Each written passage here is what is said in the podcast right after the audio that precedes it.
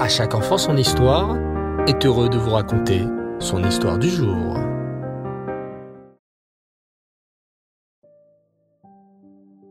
Bonsoir les enfants et Reftov.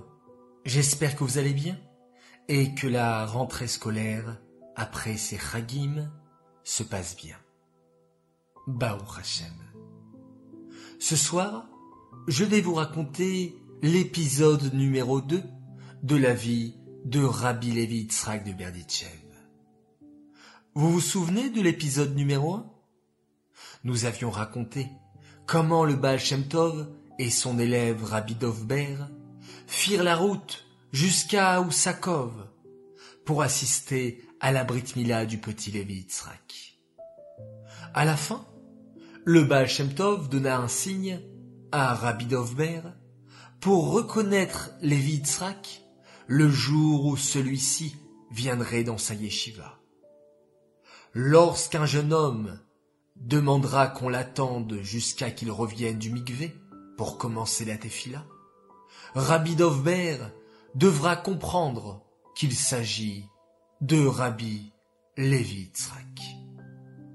Ce soir, nous allons donc raconter la suite. Écoutez bien.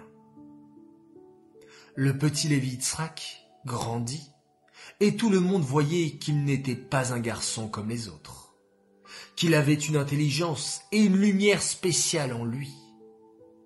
À l'âge de quinze ans seulement, il se maria avec Perle, la fille de Rav Avram Peretz.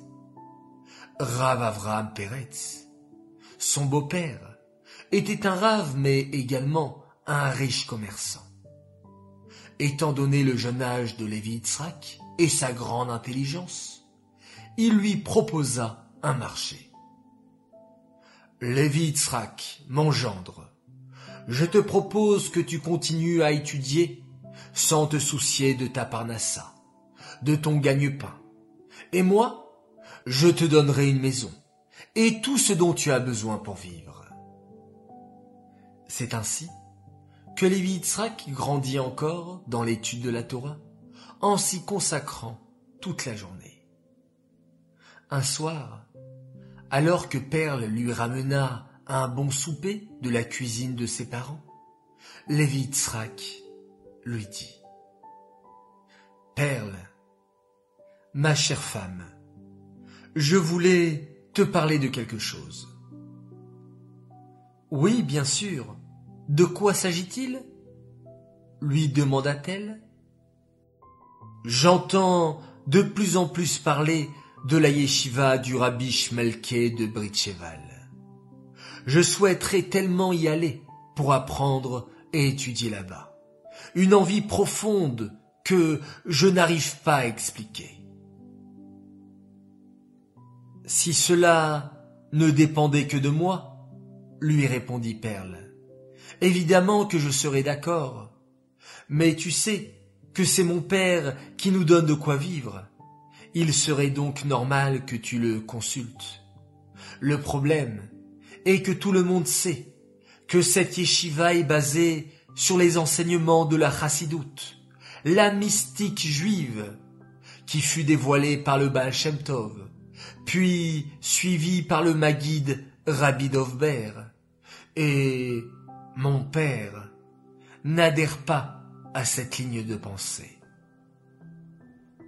Oui, je comprends, répondit Lévi songeur. Je lui en parlerai quand même, on ne sait jamais. Lévi essaya de parler à son beau-père de son souhait, mais son beau-père ne voulut rien entendre. À chaque fois que Lévi évoquait le sujet, son beau-père s'énervait et refusait avec encore plus de force que la fois précédente. Mais Lévi ne laissa pas tomber, et un soir tard, son beau-père l'appela et lui dit Je vois que ton envie d'aller dans cette yeshiva est très forte, et qu'aucun refus ou argument de ma part ne te conviendra jamais. Si tu es triste, j'accepte que tu partes. Waouh Comme le dit un proverbe célèbre, rien ne résiste à la volonté. C'est exactement ça. Lorsque la volonté est forte, rien ne peut nous empêcher d'atteindre nos objectifs. Sans attendre, Lévi Yitzhak attela sa charrette et prit la route de la yeshiva. Ce qu'il découvrit là-bas l'émerveilla de tout son être. Il but avec avidité les paroles de Rabbi Shmelke, qui dit un jour Quelle chance nous avons de pouvoir suivre les enseignements de Rabbi Dovber, le Maguide de Mezrich. Tout ce qu'on apprend dans cette yeshiva, ce sont ses enseignements. Alors quelle chance doivent avoir ceux qui ont le mérite d'entendre directement de sa bouche ses enseignements. Mezrich, Lévi Tzrak, avide de connaissances, découvrit alors qu'il y avait un autre endroit où il pourrait apprendre la chassidoute de la bouche même du maître de la génération. Dans la yeshiva de l'illustre Maguide de Mezrich, Rabbi Dovber. Bien sûr, Lévi Tzrak n'avait qu'un seul souhait, s'y rendre.